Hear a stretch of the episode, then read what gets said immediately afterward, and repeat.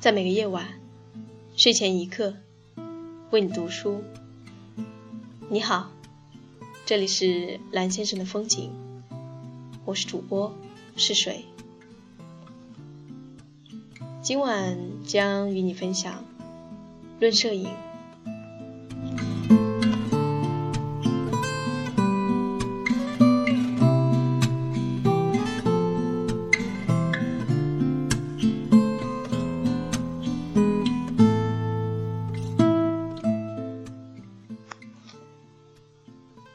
照片能以最直接、时效的方式煽动欲望。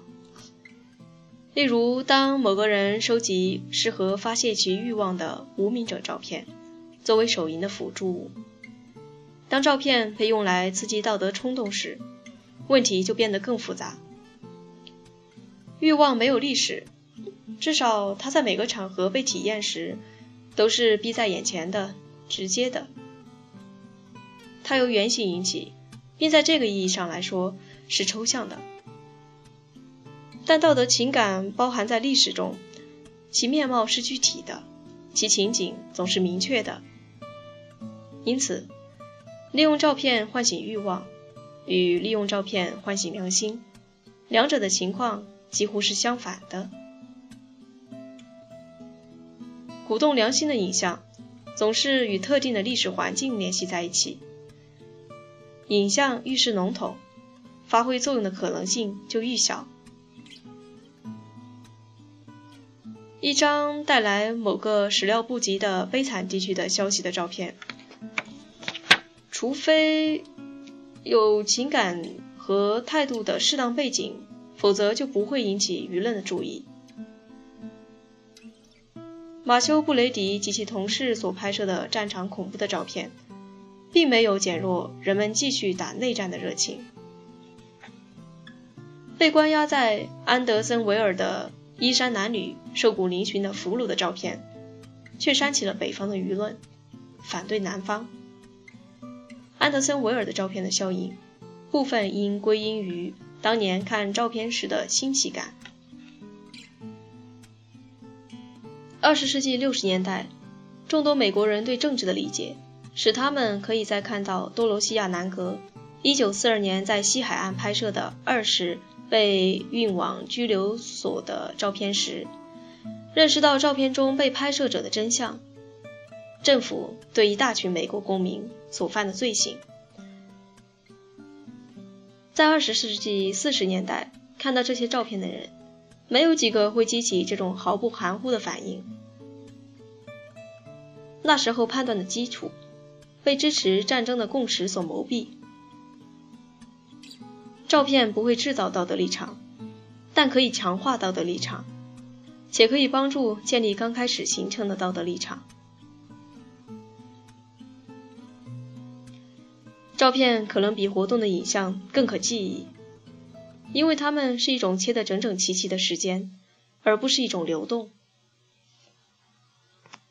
电视是未经适当挑选的流动影像，每一幅影像取消前一幅影像，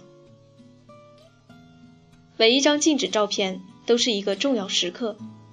这个重要时刻被变成一件薄物，可以反复观看。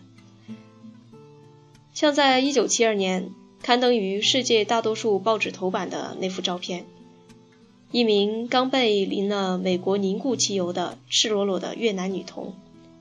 在一条公路上朝着相机奔跑，他张开双臂，痛苦的尖叫，其增加公众对战争的反感的力量，可能超过电视播出的数百小时的暴行画面。我们会想象，如果美国公众见到照片记录下的朝鲜被摧毁的证据，这是一次生态灭绝和种族灭绝。在某些方面，比十年后越南遭遇的更彻底。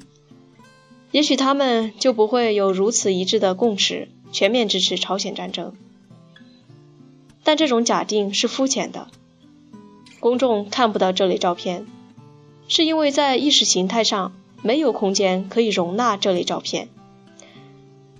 没有人像费利克斯·格林和马克·吕布带回河内的照片那样，带回平壤日常生活的照片，向大家证明敌人也有人类的脸孔。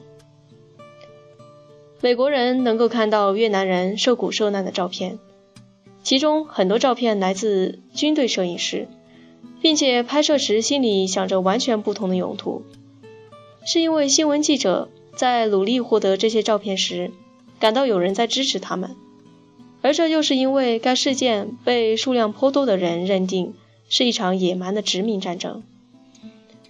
对朝鲜战争的理解不一样，它被理解为自由世界。对苏联和中国的一场正义斗争的一部分。既然有了这样的界定，则拍摄美国狂轰滥炸的残暴照片将变得毫无意义。虽然一次事件本身恰恰意味着有什么值得拍摄，但最终还是意识形态，在最宽泛的意义上，则决定着是什么构成一次事件。在事件本身被命名和被界定之前，不可能有事件的证据，不管是照片还是别的什么证据。照片证据绝不能构成，更准确的说，鉴定事件。影像的贡献永远是在事件被命名之后。在道德上，是否可能受照片影响，取决于是否存在着一种相关的政治意识。没有政治，则记录历史屠宰台的照片就极有可能被当成是根本不真实的来看待，或当成是一种令人沮丧的情感打击来看待。